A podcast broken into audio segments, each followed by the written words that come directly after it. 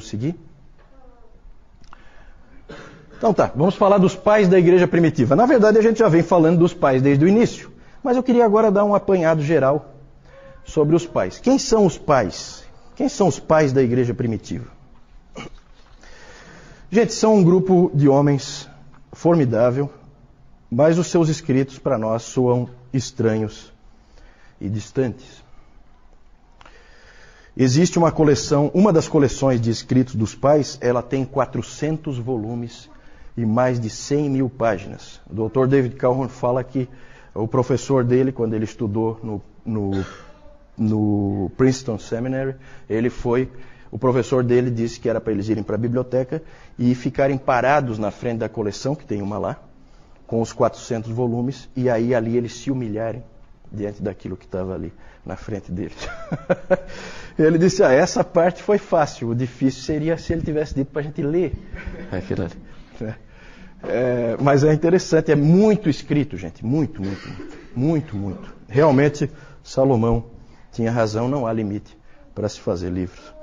E, e foi importante tudo isso que eles escreveram. Muito mais conhecida é uma outra coleção, que inclusive circula na internet, eu, talvez algum de vocês já tenha a possibilidade de ter visto, porque isso aí tudo evidentemente é, é domínio público, é, com 38 volumes, bem mais modesta. Né? 38 volumes, dividida em pais antinicenos ou pré-nicenos, nicenos e pós-nicenos. Então, os pais que vieram antes do concílio de Niceia, os que vieram, os que pegaram aquela época do concílio de Niceia e os que vieram depois do concílio de Niceia.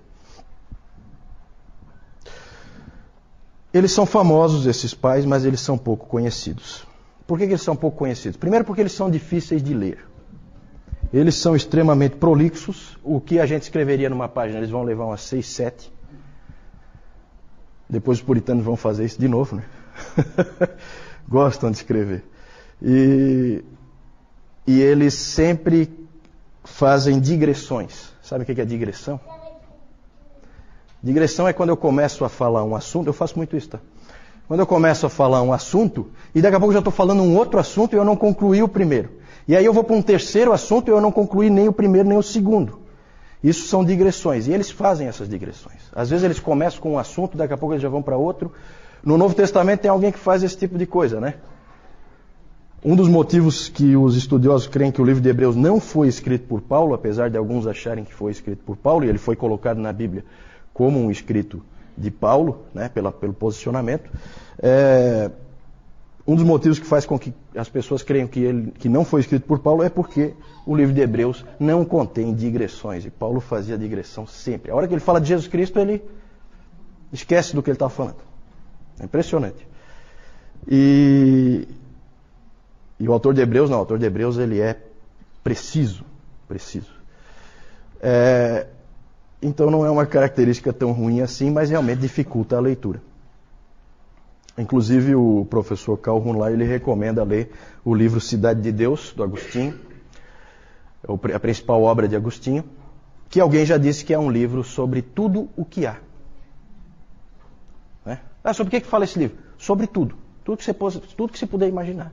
Esse livro fala. Estranho, né? Só lendo mesmo para a gente ter uma noção do que, que significa. Outra coisa, eles tinham um excesso de figuras e de simbolismo. Esses tempos eu li uma figura, que, uma, uma, um ensinamento do Clemente, acho que era o Clemente de Roma, e era interessante porque ele falava da construção de Deus. Então, cada coisa. Então, ele falava que nós somos, cada um de nós é uma pedra e que Deus levanta através do, da, da, da estrutura uh, do Evangelho e que a roldana é Cristo. E, sabe, começa a ficar complicado, daqui a pouco a ilustração você já não entendeu mais nada. É, é tanta coisa, tudo tem uma ilustração, tudo é, você já não entende mais nada. E realmente é, fica, fica difícil de entender. Então eles são, eles são um pouco difíceis de ler, bastante difíceis de ler, uns mais, outros menos mas é, é mas são, são pessoas que foram fundamentais para a história da igreja. Quem são eles então? Eles são os líderes da igreja depois dos apóstolos. Podemos dizer que talvez o primeiro seja Clemente de Roma, que escreveu em, no ano 96, ainda no primeiro século, ele escreveu a carta aos Coríntios, primeira de Clemente aos Coríntios. Talvez ele seja o primeiro dos pais. E, e aí tem vários pais ali. Onde será que termina? Alguns dizem que termina com Agostinho é, no século V. Alguns levam para muito mais longe, dizem que Bernardo, Bernardo de Claraval ou de Clairvaux é, é o último pai. Para a Igreja Oriental, a Igreja Ortodoxa, a era dos pais ainda não acabou.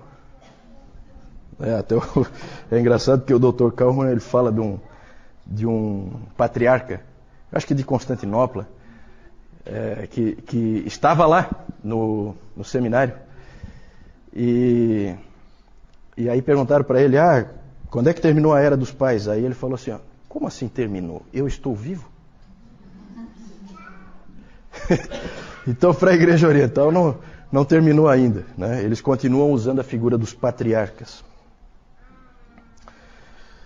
Eram homens de várias regiões e etnias, da, sempre daquela em volta ali do mar Mediterrâneo, que geralmente escreviam em grego, conheciam, eram de fala grega.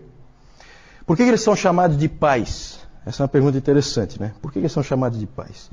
Não porque eles fossem perfeitos, ou porque, muito pelo contrário, eles não tinham nada de perfeitos. Mas eles eram ouvidos e respeitados por toda a igreja. Como um pai, ouvido e respeitado.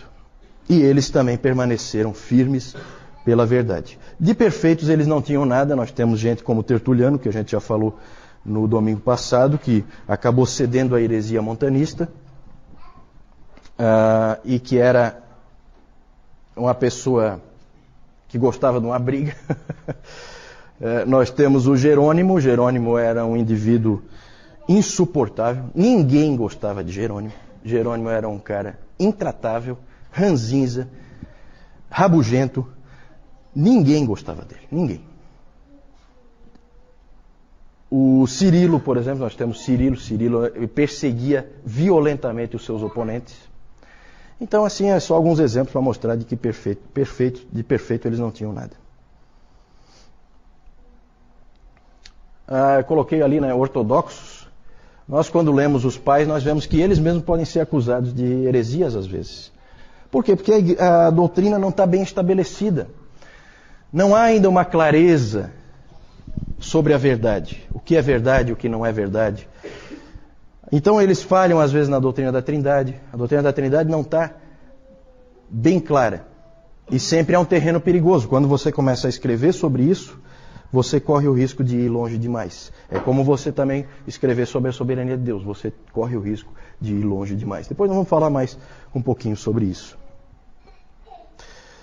De qualquer maneira, a igreja antiga honrou os seus líderes e eles são chamados de pais. A maioria deles é, foi considerada tanto pela Igreja Católica como pela Católica Romana, como pela Igreja Ortodoxa, eles são considerados santos. Alguns não, como Tertuliano, por exemplo, porque seguiu uma heresia, e o Orígenes porque falava muita bobagem. Né? Mas vamos lá. Vamos falar rapidamente de nove pais, só assim para vocês terem uma ideia da variedade de cada um. Pode pôr o primeiro aí. Clemente de Roma, que foi o primeiro aí, a gente não sabe bem quando que ele nasceu, mas ele morreu no ano 99. É um típico pastor. Falei para vocês, eu já tive a oportunidade de ler a primeira carta uh, aos Coríntios de Clemente de Roma. É uma carta curta, dá para você ler tranquilamente, tem evidentemente na tradução, né? eu não sei ler em grego. Mas uh, ele é tipicamente pastoral. É, é, um, é um pastor, nitidamente um pastor. Próximo, próximo, Policarpo, Aí nós vamos colocar mais ou menos em ordem cronológica, e todos esses pais aí são do segundo, terceiro século. Primeiro, segundo, terceiro século, que é mais ou menos onde a gente está. Não conseguimos avançar ainda. Hoje nós devemos entrar no quarto século. Policarpo nós já falamos, nós falamos do martírio dele, lembram? É, ele foi bispo de, de Esmirna, conheceu pessoalmente o apóstolo João, isso é sempre uma coisa muito interessante. Ele foi discípulo de João, ele aprendeu com João. Isso é, é, é, uma coisa bem marcante. E ele é famoso por aquelas palavras que ele disse quando ele foi martirizado. Famosas palavras: 86 anos eu servi ao Senhor e ele nunca me falhou. Como poderia eu negar a Cristo, meu rei. E aí ele foi, vocês se lembram, ele foi condenado a ser queimado e o fogo não pegou nele, né? Teve que depois ser morto com uma espada, porque formou uma célula, o fogo envolveu uma célula em torno dele e ele não queimou. Uh, próximo, Justino Mártir. Lembram onde é que a gente encaixou Justino Mártir? No domingo passado, alguém lembra? Nos apologistas, isso mesmo, Débora. É, nos apologistas. Justino Marte foi o principal apologista, é considerado principal apologista pelo fato de ter defendido a fé tanto contra os judeus como contra os pagãos. Ele, como o próprio nome já diz, Justino Mártir, dá para ter uma ideia de como é que ele morreu. ele foi martirizado, senão o nome dele não seria esse. Né? Ele tinha uma escola em Roma, ele tinha uma escola em Roma onde vinha muita gente aprender com ele. Né? Lembrem-se que Paulo, lá em Atos, já aparece essa ideia das pessoas virem na casa do mestre e aprenderem com ele. O Justino Mártir tinha uma coisa parecida. As pessoas vinham e aprendiam com ele. Um dos alunos do Justino Mártir é esse seguinte aí, pode passar, Tassiano. Tassiano veio de longe, veio lá da Síria. Ele veio para estudar em Roma com o Justino Mártir. Ele era um cristão bastante radical, é, e ele é interessante porque ele começou a traduzir coisas para o siríaco. Ele escrevia em siríaco, então começam a aparecer as primeiras traduções da palavra. Né? Ele começa a traduzir para o siríaco porque ele foi para Roma, aprendeu com Justino Marte, depois voltou lá para a Síria. A Síria é um país que fica ali vizinho de Israel. Né? Então, logo assim, a, a leste de Israel fica a Síria ele escreveu o Diatessaron. Diatessaron é a primeira harmonia dos evangelhos. Você sabe o que é uma harmonia dos evangelhos? Nunca ouviram falar? Hoje, se você quiser, você pode comprar uma harmonia dos evangelhos. O que é a harmonia dos evangelhos? É uma tentativa de fazer uma única história juntando os quatro evangelhos. Colocar cronologicamente os acontecimentos para que feche numa história só. Isso é a harmonia dos evangelhos. Algumas Bíblias aí tem, né? Uma harmonia dos evangelhos, mostrando onde tem os textos paralelos, o que é que vem antes é, e o que que vem depois. Então, é, é, ele escreveu o primeiro, que foi o Diatessaron. Próximo, Irineu. Esse Irineu nós já vimos bastante. Irineu, ele é interessante porque ele aprendeu muito com Policarpo, porque ele também é de Esmirna, lá na Ásia Menor, e Policarpo era o pregador e ele ia ouvir sempre. O Policarpo aprendia com o Policarpo e, e o mais interessante ainda é que ele se tornou um missionário. Um missionário. Ele é lá da Ásia Menor e ele foi, sabe para onde? Quem é que sabe?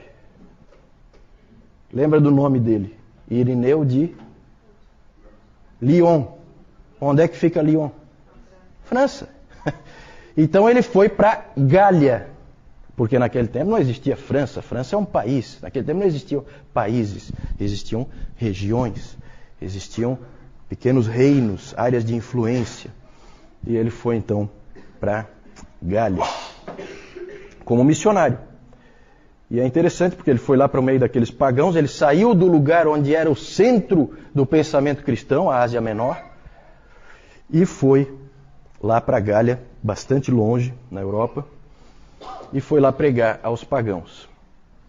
E é interessante porque ele lembra muito Jonathan Edwards, né? Porque Jonathan Edwards, ele foi lá para o meio dos índios, em Stockbridge, e lá no meio dos índios ele escreveu as grandes obras dele. O fato dele estar lá isolado fez com que ele escrevesse, escrevesse muito, e o Irineu foi a mesma coisa. O livro dele, em vários volumes, Contra Heresias, é o nome, contra heresias, onde ele atacou o gnosticismo, atacou o marcionismo, ele escreveu lá na Gália. Então é interessante porque ele é realmente um missionário. Ele aprendeu a língua do lugar para onde ele estava indo, bem aquele esquema que a gente conhece de missões. Irineu. Próximo. Tertuliano, esse nós já vimos várias vezes. Vimos que ele era bastante radical na sua, no seu isolamento do mundo. Ele, na verdade, era um advogado que se tornou teólogo. E algumas pessoas acham que foi bom que ele fosse um advogado porque ele trouxe para dentro do cristianismo uma linguagem um tanto quanto legal do direito. E outros acham que isso não foi bom. Isso aí há, uma, há, uma, há discussões entre os, entre os eruditos aí quanto a, a, quanto a esse aspecto, se foi bom ou se não foi. Ele é um dos pais mais interessantes de ler, segundo se diz. Já colocamos várias frases dele, então ele tem frases de efeito que são conhecidas até hoje. Vocês lembram, no domingo passado nós mostramos aquela que é bem conhecida, que o sangue dos mártires é a semente da igreja. Então ele tem essas frases de efeito. Então ele é, ele é um, um pai da igreja que é interessante de ler. Uma, um aspecto também pitoresco aí a respeito dele é que ele é famoso por ter criado centenas de novas palavras no latim, para a língua latina. Criou centenas de novas palavras. 509 substantivos, 284 adjetivos e 161 verbos novos. ele criou. Tem uma palavra dele que todos nós usamos. Quem é que sabe? Pegadinha. Quem souber pode ir embora, não precisa mais vir. Está passado. Está tá passado. Criação dele.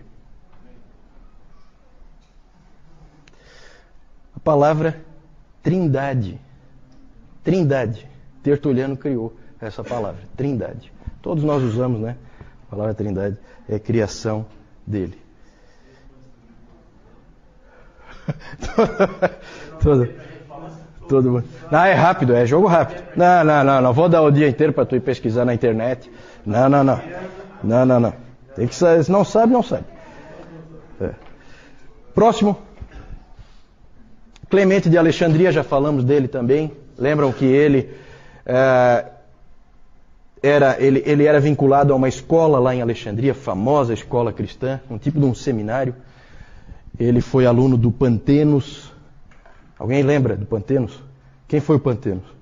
Foi um professor dessa escola de Alexandria que ele foi para onde? Falei no domingo passado. Difícil lembrar esses detalhes, né? Foi para? Foi para a Índia, exatamente. Foi lá consolidar o trabalho do apóstolo Tomé. Foi missionário também. Então, é, é, e o Clemente tinha sido aluno dele. E o Clemente, é, todo esse pessoal de Alexandria gostava muito, muito, muito do conhecimento inclusive do conhecimento pagão, dos filósofos. Né? Aristóteles, Platão, é, todos esses grandes filósofos gregos. E o Clemente, vocês lembram que nós tratamos dele quando nós falamos dos apologistas, da questão também da tensão do cristianismo e da cultura. Nós vimos que Tertuliano exemplificava um tipo de postura e o Clemente exemplificava um outro tipo de postura, que é de receber essas coisas, claro, sob o Evangelho, não nunca em mesmo grau de importância, mas usufruir delas, usufruir delas. E o, e o Clemente, o Calhoun diz que o Clemente provavelmente é um, um pai da igreja que todos nós gostaríamos dele, porque ele é realmente um tipo, um tipo assim amigo, um tipo pai, é, uma pessoa agradável. Conhecia muito, extremamente inteligente e foi professor também dessa escola em Alexandria.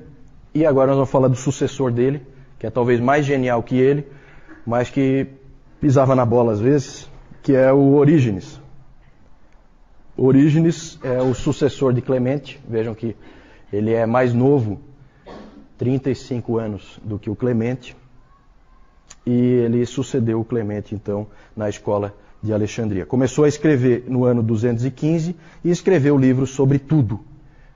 Tudo que você puder imaginar. Escreveu livros apologéticos, ele escreveu comentário da Bíblia inteira, naquela época. E escreveu exposições bíblicas. E escreveu, interessante, o que se considera a primeira teologia sistemática. Ele é o primeiro a escrever uma teologia sistemática é, que é o livro dele é, sobre os princípios fundamentais. Todos têm sentimentos duvidosos em relação a Orígenes. Não existe santo Orígenes, tá? Por quê? Porque o que se diz a respeito de Orígenes é o seguinte: quando ele é bom, ele é muito bom. Mas quando ele é ruim, ele é muito ruim. Então, essa é a frase-chave a respeito do Orígenes. Orígenes trouxe muitas coisas boas para a igreja, mas também trouxe umas doutrinas estranhas que ninguém engoliu. Alguém abre a Bíblia aí, por favor? O João disse que isso é um curso onde não se abre a Bíblia. Então. É, é. Então, vamos abrir a Bíblia aí. É, em Atos 3, 21. Aí vocês vão ver o tipo de coisa que começava a aparecer. Vamos ver uma das vezes em que Orígenes foi muito ruim. Atos 3, 21. Alguém achou aí? Sam, lê para nós. É necessário que ele permaneça no céu até que chegue o templo, tempo em que Deus restaurar todas as coisas, como falou há muito tempo, por meio de seus santos profetas. Obrigado. Até que chegue o tempo em que Deus restaurará todas as coisas. Pronto. Aí o Orígenes. O que, que significa isso? significa que todo mundo vai ser salvo. Então ele acabou vindo com uma doutrina universalista. No final, todos vão ser salvos, até o diabo. Só que como ele. Olha onde é que a origem vai. Só que. Porque ele vai restaurar todas as coisas. Todas as coisas, inclui o diabo. Então até o diabo vai ser salvo. E aí. Olha, olha como é que vai a elucubração, né? Muita imaginação esse rapaz. Aí, como todos têm livre-arbítrio, livre-arbítrio, então tudo pode começar outra vez. Aí Satanás cai de novo, aquela coisa toda, né? Então, como eu só é só um exemplo para vocês verem que quando ele é ruim, ele é muito ruim. Né? E ninguém, evidentemente que ninguém engoliu isso aí, graças a Deus. Porque se alguém tivesse engolido, mas ele não é sempre tão ruim, não, tá? Tem que saber separar aí o joio do trigo. Vamos falar do último aí, dos, desses nove que nós estamos vendo. Eles são muitos, tá? Os, os pais da igreja. Nós estamos pegando alguns exemplos aí, numa certa ordem cronológica. Cipriano. Esse Cipriano foi bispo de Cartago. Ele, ele é importante porque ele tentou definir o que a verdadeira igreja é. Ele, ele falou muito sobre a igreja. Tem uma frase famosa dele em que ele diz que ninguém tem a Deus como pai se não tiver a igreja como mãe. Né? Essa, frase, essa frase pode ser interpretada de várias maneiras, tá? essa frase foi citada, essa, essa é uma das frases mais citadas. Até Calvino citou essa frase, tá? Só que cada um cita com uma, outra, uma coisa diferente em, em vista. Pode passar então, rapidamente aí. Esse Cipriano ele acabou estando no meio de uma controvérsia que nós vamos falar mais adiante, a controvérsia donatista. Como nós devemos encarar os pais, gente? A Igreja Católica, pode passar aí, a Igreja Católica Romana, e eu já falei no domingo passado que eu não, eu vou, eu não vou usar essa abreviação Igreja Católica, porque a Igreja Católica significa Igreja Universal e nós vimos que a igreja universal é a igreja invisível. Então eu sempre vou falar não do catolicismo, mas do romanismo. O catolicismo romano e a ortodoxia oriental veneram os pais, têm eles como santos, certo?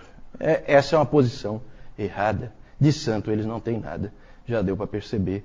É só olhar para a história deles e você vai ver que eles não têm nada de especial. Eles são cristãos, isso eles são são santos nesse sentido, mas santos no sentido que esse, essas igrejas creem que algum santo deve ser, é, com certeza não são. E os protestantes têm uma tendência de ignorá-los. Eles acham que esses pais são da igreja católica. Né? Gente, isso aí é uma igreja única, não existem várias igrejas. Aqui não existem várias igrejas, existe uma única igreja. Qualquer igreja cristã que exista vem daí. Aqui é a origem comum. Depois vai ter bifurcações. Ainda não. Ainda não. Então, os protestantes têm uma tendência de ignorá-los. O meio reformado dá uma colherzinha de chá para Agostinho, eles gostam do Agostinho e tal, mas fica nisso. Né? É só o Agostinho, olha lá. Quem é, não é do meio reformado, ignora praticamente todos eles. E essas igrejas mais modernas aí nem sabem que houve alguma história da igreja, né? normalmente. É, pode passar? Qual é a posição adequada? A posição adequada nossa deve ser a seguinte: nós devemos olhar para eles como seres humanos que estavam algumas vezes errados, mas que foram frequentemente guias fiéis e que sustentaram a igreja e que colocaram a igreja no caminho certo e que foram usados por Deus para isso. Ok? Pode passar? Vamos ver aí então as figuras de alguns deles. É claro que essas figuras sempre são da arte, não existe fotografia, não existe nada disso. Provavelmente eles eram bem diferentes do que aparece ali, mas é interessante para a gente ver, né? Clemente de Roma, evidentemente, como Clemente de Roma foi um presbítero em Roma, e o principal presbítero em Roma, ele é chamado hoje de santo e o que mais? Que característica foi dada depois para todos os bispos de Roma? Papa. Então você vai ver, ah, Papa Clemente I. Né? Eu tenho certeza que ele abominaria é, esse título, mas é, é, dado né, a ele. É interessante porque, é, bom, isso não, depois nós vamos falar, mas o catolicismo romano é engraçado, porque Pedro provavelmente não tem nenhum registro de que ele tenha sequer sido um presbítero em Roma. Ele era apóstolo, ele circula pelas igrejas. Ele não é um dos presbíteros. Então ele não é bispo de Roma, então ele não é o primeiro papa. Mas é aquela coisa, é... força-se, né? Na verdade é uma afirmação, essa afirmação de que Pedro foi o primeiro papa, não é uma afirmação histórica, é uma afirmação dogmática. Para garantir uma certa doutrina, é, então se afirma isso contra todas as evidências históricas. Então ali, Clemente de Roma, Policarpo, Justino Mártir, Tassiano, pode passar, Irineu, Orígenes e Cipriano, são os nove que nós, falamos. Né? Ah, eu não sei onde é que. A pergunta é sobre o, onde estão os escritos dessas pessoas. Na verdade, existem cópias. Né? Como, todos os, como todos os livros antigos, existem cópias. E as cópias são muitas. Então você tem em vários lugares. O acervo do Vaticano deve ter cópias também. Alguns têm cópias mais antigas, outros têm cópias mais recentes. A maioria do, dos manuscritos antigos estão é, na Inglaterra. Já houve tempo em que a Inglaterra foi dona do mundo. O sol não se punha sobre o reino da rainha Vitória. E então todos, todos os arqueólogos eram ingleses e tudo que eles descobriam eles simplesmente roubavam dos países em que eles descobriam as coisas. Né? Então é, a maioria dos manuscritos estão na Inglaterra, muitos nos Estados Unidos também porque foram comprados. Né? Os Estados Unidos no poder econômico compravam é, manuscritos, mas sempre, sempre é assim, sempre são cópias. Então as cópias são muitas. Os originais provavelmente estão perdidos. Algumas dessas obras não sequer existe o original. Eu falei daquela obra é, do Celso, Verdadeira Razão. Essa obra foi reconstruída, 90% dela, só com as citações que o Orígenes faz daquela obra. A obra mesmo não existe. Não se encontra a obra. Então, isso aí são tudo recursos históricos que se usam para uh, reconstruir uh, livros antigos. É uma das grandes perdas que nós falamos domingo passado foi exatamente a queima da Biblioteca de Alexandria, porque certamente ela teria cópias de, todas de todos esses manuscritos. Agora eu acho que é uma coisa que vai tocar bem para nós, né? Os cristãos primitivos. Nós falamos dos líderes. Nós falamos antes dos homens que estiveram à frente da igreja, dos principais líderes. E os principais líderes sempre escrevem muito. É engraçado isso, né?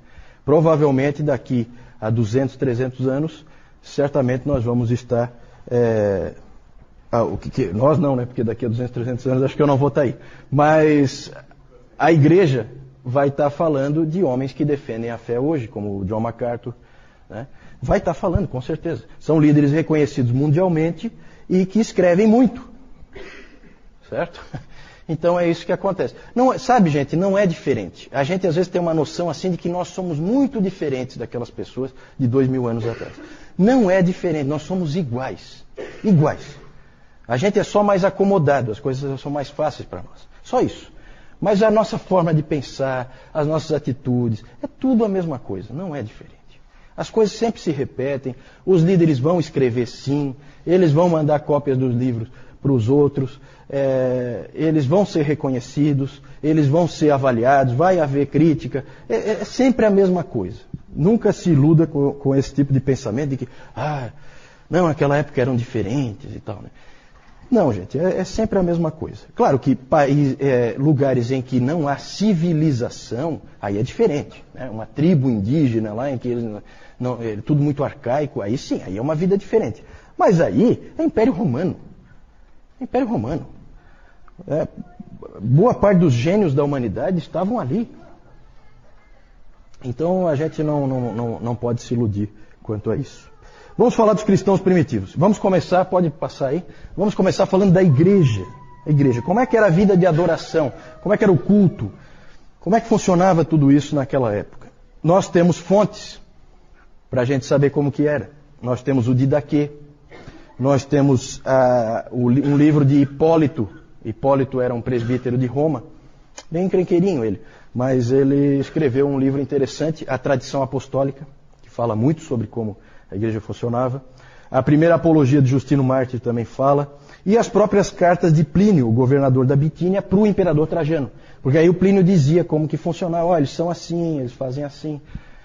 Tudo isso aí são fontes para que a gente saiba como que a coisa funcionava naquela época. o povo de Deus reunia-se fielmente no dia do Senhor. Isso aí não dá para marcar quando começou a ideia do dia do Senhor. Isso aí sempre existiu na igreja, o dia do Senhor. E naquele tempo os presbíteros diziam assim para a congregação, eles acreditavam firmemente em Hebreus 10, 25. O que, que diz lá em Hebreus 10, 25? Vamos lá? Exatamente né, não deixando de congregar-vos como é costume de alguns, eles criam nisso firmemente, e os presbíteros diziam assim: quando você não vinha ao culto no dia do Senhor, você estava rasgando e despedaçando o corpo de Cristo. Era, os caras eram, eram duros, eram duros. Então era, era a expressão que eles usavam. Há escritos que indicam que em muitas congregações havia culto, não só no dia do Senhor, mas também em vários dias durante a semana. Tem alguma, alguns lugares o culto era todos os dias. Todos os dias. Mas o dia do Senhor era o principal.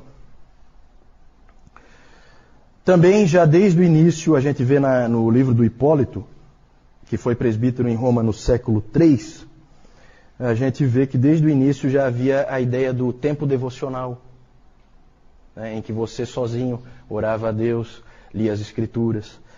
É, a ideia é, isso aí aparece, deixa eu ler para vocês um trechinho aqui. Diz assim: Isso é do livro do Hipólito. Que todo homem cristão e mulher cristã, quando acordar de manhã e antes de fazer qualquer trabalho, lave suas mãos e ore a Deus, e só então vá ao seu trabalho. Mas se houver instrução na palavra de Deus, se em algum lugar estiver havendo pregação, mas se houver instrução na palavra de Deus, todos devem preferir ir àquele lugar reconhecendo em seu coração que é Deus que eles estão ouvindo no instrutor. Então já a ideia de que a pregação era uma, um, uma, uma forma que Deus usava para falar com o seu povo. Uh, que mais que ele diz? Quando houver um dia em que não há instrução, que cada um pegue um livro santo e leia-o suficientemente. Essa era a ideia. As referências mais antigas ao dia do Senhor já usam o termo primeiro dia. Ah, no primeiro dia. Primeiro dia da semana. Sempre foi primeiro dia, tá? Essa, essa história de que ah, tinha que ser no sábado. Então, ninguém é judeu, tá, gente? Sempre, se você é cristão, é primeiro dia. É, esse debate é um debate tão. O Newton já falou sobre isso. É um debate tão. tão assim. árido.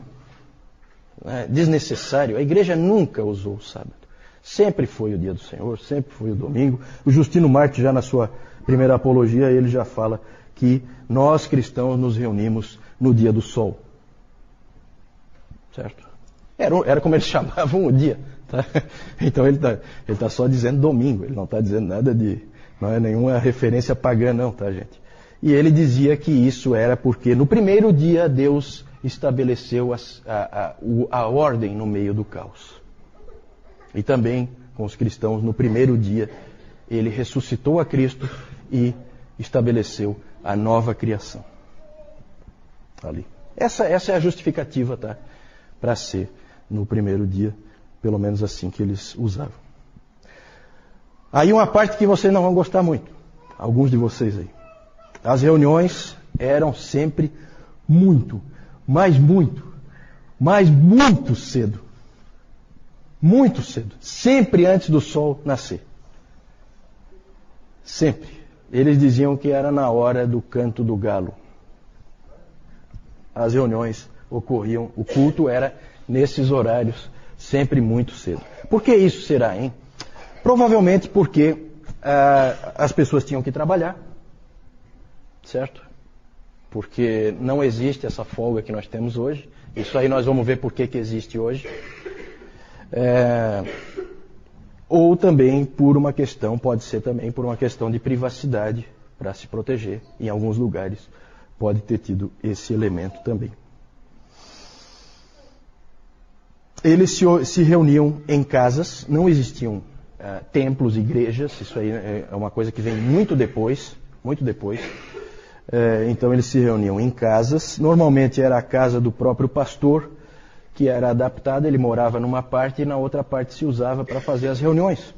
Então era muito comum derrubar paredes para aumentar o espaço né, e poder reunir as pessoas ali para o culto. Havia sempre leitura da palavra e pregação. A leitura da palavra, pelos registros que a gente tem, era, não era aquela leiturazinha, ah, vamos ler um salmo. Não. Se lia, às vezes, um livro inteiro das Escrituras. Era, às vezes, a oportunidade que aquele escravozinho lá tinha de ouvir as Escrituras. Se ele não ouvisse ali, ele não tinha em casa. Então é, havia essa leitura da palavra e sempre uma pregação. A pregação podia ser em cima de um outro texto das Escrituras ou em cima do próprio texto que foi lido. Vinha então o presbítero e explicava aquilo, esmiuçava. Como é hoje? Não tem diferença nenhuma. É a mesma coisa, tá? A pregação sempre existiu.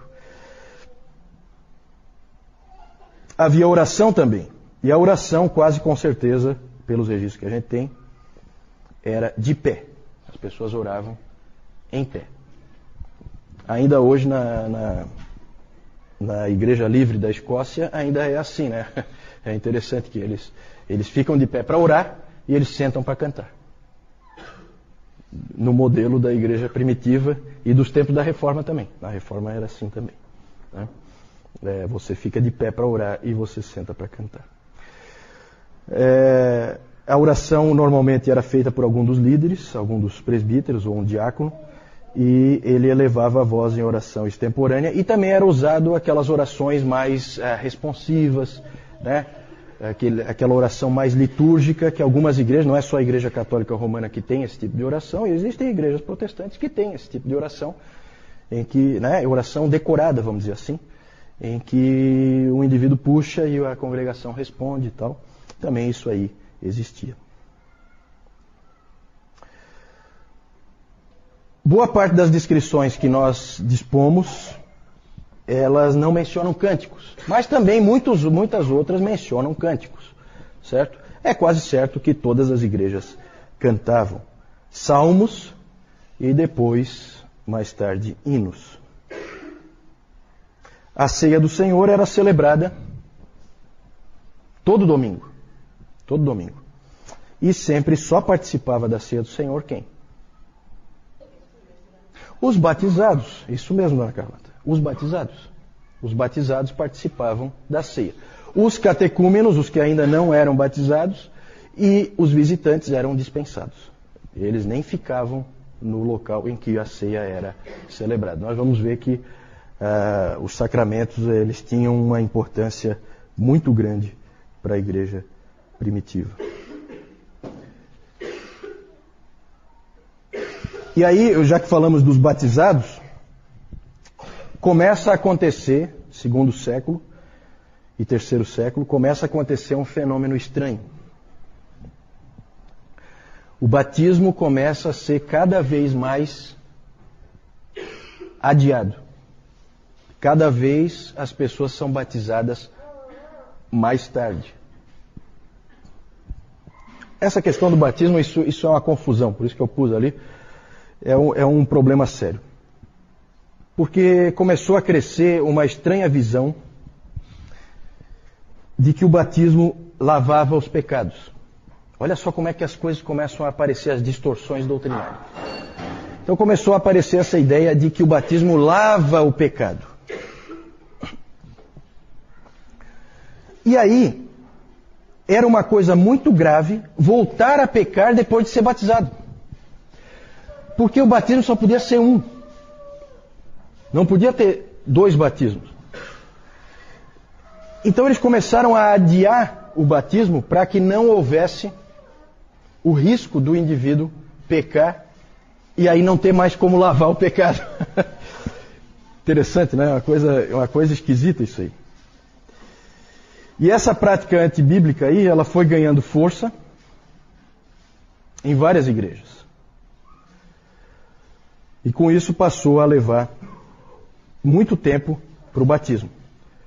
Havia muita instrução e preparação para os catecúmenos. Os catecúmenos passavam realmente por um, uma.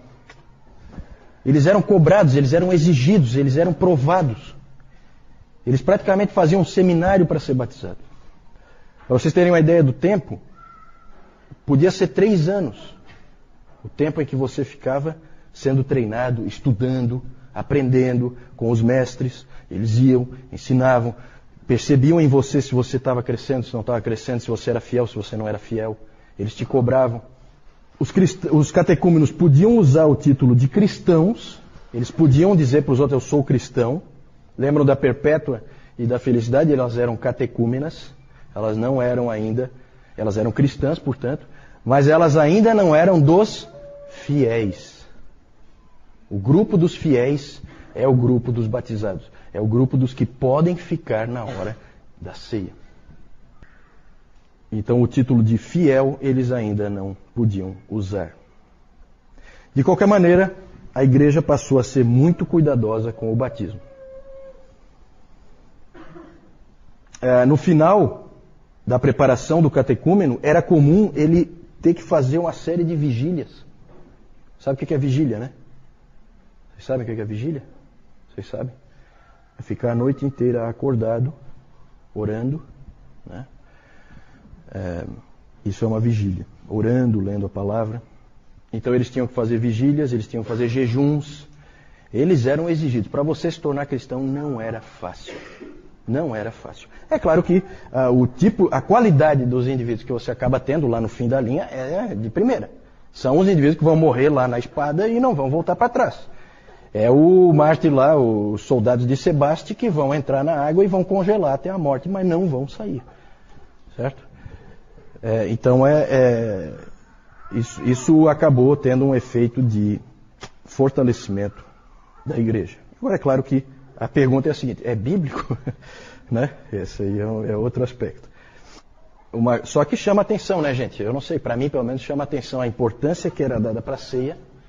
A ceia era resguardada como um tesouro em que poucos tinham acesso, poucos podiam entrar, não era para qualquer um.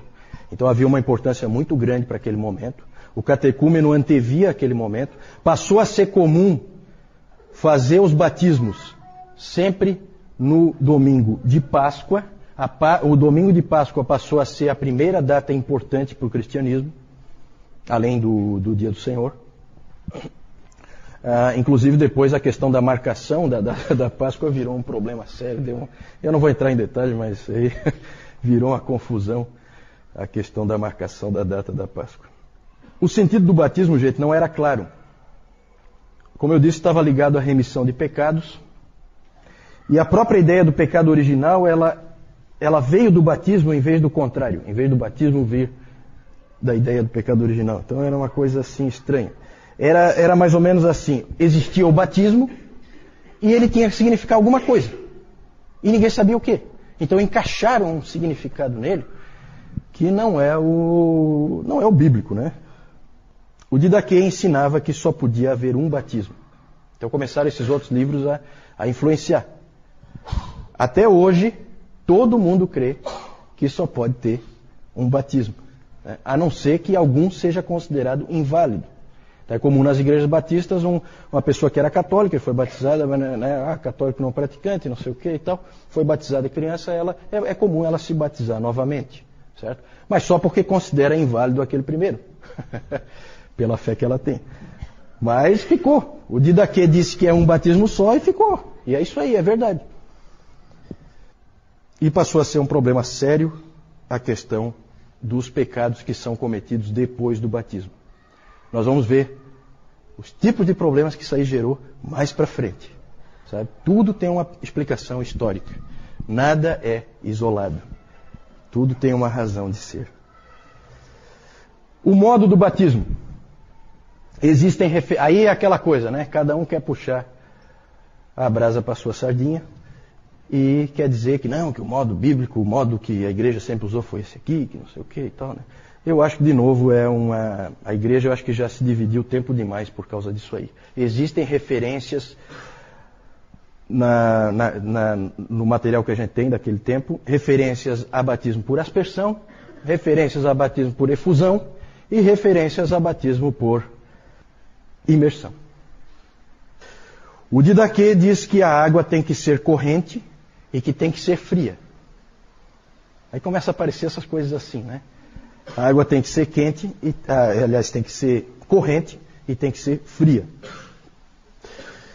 E existem várias descrições diferentes de como o batismo era feito. Hipólito diz que em Roma o batizando ficava com água pela altura dos joelhos, e aí ficava a critério do, de quem estava batizando se achava que ele tinha que mergulhar a cabeça dentro da água ou se ele ou se simplesmente se pegava ah, um recipiente assim e fazia por efusão, derramava água na cabeça dele. Tertuliano diz que o batizando era imerso e depois que ele saía era aspergida água nele. Oh, isso aí é um problema, né? Esse aí criou confusão agora. Afinal de contas, é imersão ou é aspersão? Pois é, complicado. Tudo indica que a maneira de fazer era variada e que não era um problema, não era motivo de divisão naquela época. O mais importante era a seriedade com que se encarava o batismo e não como que ele era feito. É, então a gente pode imaginar como era a coisa, né, gente? Você ficava três anos ali, numa verdadeira batalha para você conseguir se tornar um cristão. E aí começava a chegar o domingo de Páscoa e você fazia jejuns, você fazia vigília junto com o teu mestre. Uh, e você antevia aquele momento em que você ia ser batizado e que você então ia entrar pela primeira vez na Câmara dos Fiéis e ia participar da ceia pela primeira vez. Né? É interessante como que a coisa funcionava. Por último, muita confusão no aspecto batismo de crianças. Esse sempre foi um problema também na história da igreja. Continua sendo um problema, batiza, não batiza. O batismo infantil, pelo que se pode ver do ponto de vista histórico, é uma prática bastante antiga, mas sempre foi polêmica. Sempre foi uma prática que gerou todo tipo de dificuldade, porque o batismo sempre gerou todo tipo de dificuldade. O pensamento era muito confuso. Primeira pergunta que os teólogos se faziam: a criança é inocente? A criança nasceu, é inocente? Tem implicação isso aí? Tem. Se ela for inocente, precisa lavar pecado? Não, não tem pecado, não precisa lavar. Então não precisa batizar. Mas se ela nasce pecadora, aí a abordagem é completamente diferente. Então você vai ter várias formas de ver por parte dos pais. O Tertuliano se opôs ao batismo infantil. Mas o motivo não está muito claro. Ele, na verdade, a preocupação dele era muito mais com aquilo que eu falei antes. é, você batiza o bebê e depois ele vai pecar lá na juventude, coisa, e aí? Faz o quê? Então Tertuliano tinha essa, essa preocupação, sempre, sempre na cabeça a ideia do lavar os pecados. E outros, como Cipriano, lá de Cartago, ele disse que tinha que batizar o mais rápido possível. O Agostinho já tinha dito que a criança nasce pecadora, já tinha deixado isso claro. Ela nasce pecadora e que não demora muito para ela começar a manifestar a natureza pecaminosa dela é, em pecados é, visíveis. E, e o Cipriano também queria assim. Então ele dizia que não era nem para esperar aqueles oito dias. O Cipriano, Cipriano. Cipriano dizia que não era nem para esperar aqueles oito dias que alguns estavam esperando, por causa da semelhança que eles faziam com a circuncisão. Alguns esperavam oito dias e daí batizavam. Aí ele disse: não, não espera nem isso aí. Batiza o quanto antes, porque se morrer. Inclusive o Cipriano dizia que a criança chora quando ela nasce, não é por causa de alguma alguma sensação que ela está tendo, ou, ou, ou, da, ou, por causa do parto, ou alguma coisa assim. Não, ela chora porque ela sabe que ela é pecadora. É, ele, veio, ele veio com essa pérola. Eu não sei se ele entrevistou bebês ou alguma coisa assim para chegar a essa conclusão, mas, né? Mas é assim, gente. Vejam que na questão do batismo há muita confusão. E ainda hoje há muita confusão, concordam? O batismo, e especialmente o batismo infantil, era uma prática, uma prática em busca de uma teologia. Né? Eu tenho já a coisa, eu só não sei por que eu faço. Certo? Isso aí gera todo tipo de problema. Né? Depois, com a reforma, essas coisas começam a ser mais aplainadas, as coisas começam a ficar um pouco mais claras. Nós, tem, nós vamos começar a perceber, gente, o quanto nós temos que ser gratos à reforma. Porque a coisa está começando a complicar. E começa cedo. O tipo de pensamento estranho que a gente vê aqui. Vamos então para. Nós falamos da igreja, então, como era a igreja dos cristãos primitivos, lá da, do primeiro, segundo, terceiro século. E agora nós vamos falar do, de aspectos. Pode passar.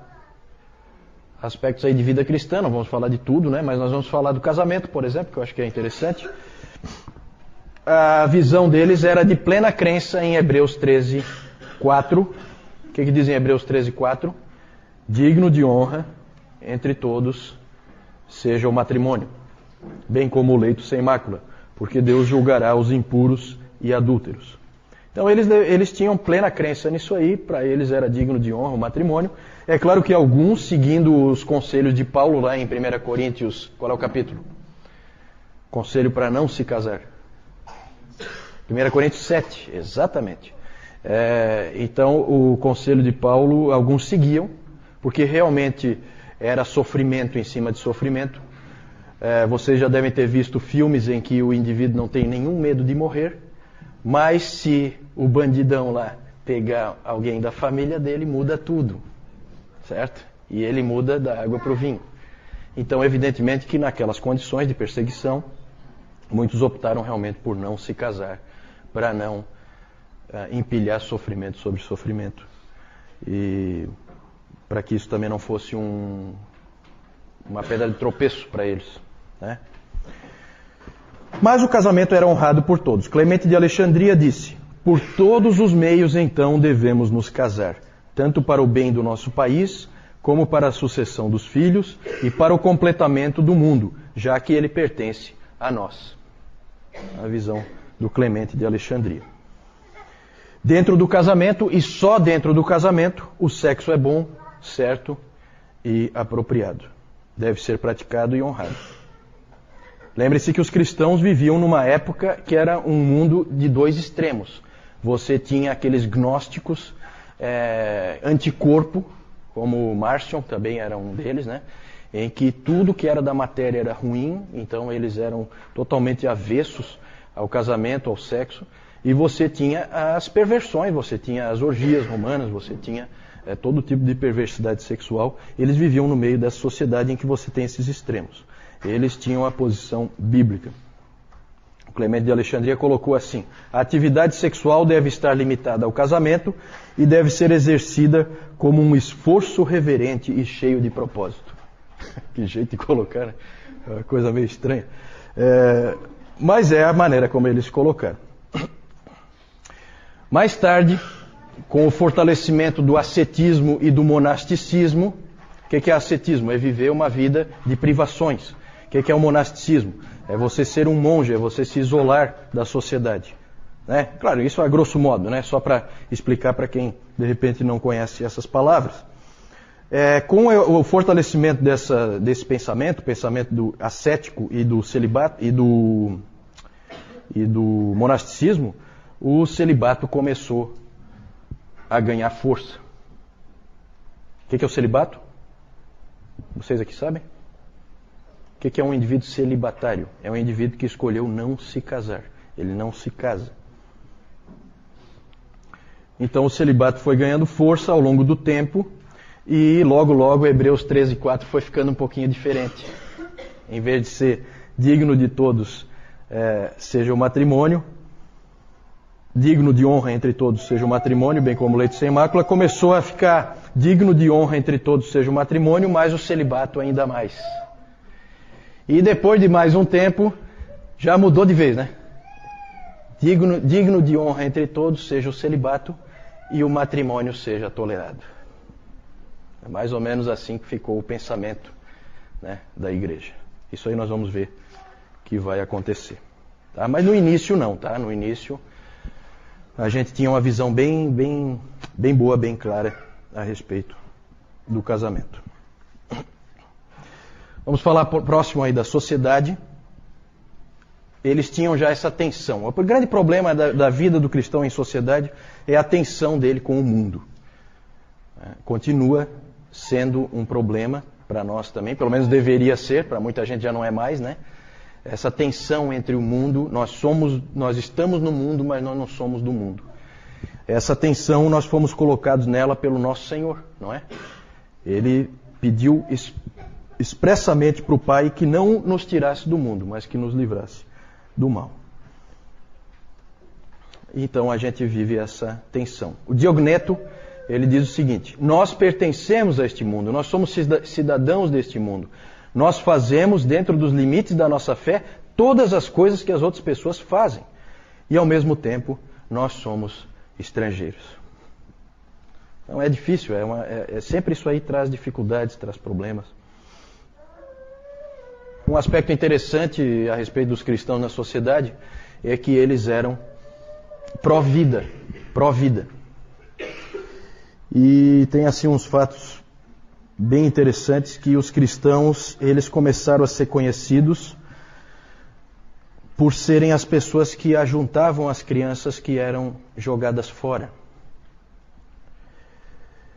É interessante porque existe uma carta do primeiro do ano 1 antes de Cristo, de um, de um marido que tinha viajado, ele mandou uma carta para a esposa. É uma carta de amor, uma carta romântica, em que ele fala é, palavras românticas para a esposa. E essa esposa dele estava grávida. E aí, ele, num determinado momento, ele diz para ela o seguinte na carta: se for, menino, se for menino, fique com ele. Se for menina, jogue fora. É muito interessante porque essa era a cultura da época. E não é só assim como hoje a gente sabe de coisas que acontecem, por exemplo, na China, que as meninas são jogadas fora e os meninos não. Não, meninos eram jogados fora também, certo? Porque é aquela coisa, é o, o, o gravidez indesejada e tal, e então havia essa cultura de se jogar fora o filho, né? uma coisa horrível. E é interessante porque é, isso aí acabou sendo uma oportunidade de testemunho para os cristãos, porque aí quem é que ia lá juntar a criancinha? Os cristãos. Eles iam lá e adotavam então aquela criança, porque eles eram pró-vida desde o início. Eles eram também contra o aborto, que também era praticado. Só que o aborto era menos praticado do que jogar o filho fora. Por que será? Exatamente, exatamente. É o risco. O risco certo? A criancinha pode morrer, né? Mas a mãe não, né? Essa é a ideia. é, a minha vida é mais importante que a do meu filho. Interessante esse tipo de pensamento. É, e os cristãos costumavam recolher as crianças e eram totalmente contra o aborto que era praticado, mas era menos praticado. Eles tinham uma tremenda compaixão pelos necessitados. As coletas que havia né, o, o, na igreja, sempre havia coletas e elas sempre eram para os necessitados, sempre eram para a caridade. Naquele tempo a igreja tinha eh, pouco custo, como nós vimos, acho que fica claro isso, né? as igrejas eram nas casas e o pastor não era sustentado pela igreja. Ele era um homem, um profissional de algum tipo de profissão. Né? É, desde todo tipo de profissão você tinha presbíteros e, e, e bispos que até é interessante porque no terceiro século nós temos registro de um bispo de Roma, bispo mesmo, o presbítero principal de Roma, era um sujeito chamado Calisto, que era um escravo. Vejam como a igreja era, desde o início, ela foi assim um, um, uma sociedade diferente das outras, em que um escravo poderia chegar ao posto mais alto dentro da igreja, porque não é questão de mérito pessoal, mérito mundano. É uma questão realmente de vida espiritual. Então eles cuidavam dos necessitados, cuidavam dos órfãos, cuidavam das viúvas, dos prisioneiros, dos necessitados. Também eram pró-decência e pró-pureza. Buscavam sempre a pureza como uma virtude. Então eles evitavam de participar naquelas festividades do Império Romano, porque sempre havia imoralidade ali, então eles não participavam. Vocês viram que eles eram inclusive acusados de serem antissociais, de serem não patrióticos por causa disso. Nós falamos disso domingo passado. Mas nós podemos resumir dizendo que os cristãos eram radicalmente pró-generosidade e pró-pureza. Pode seguir?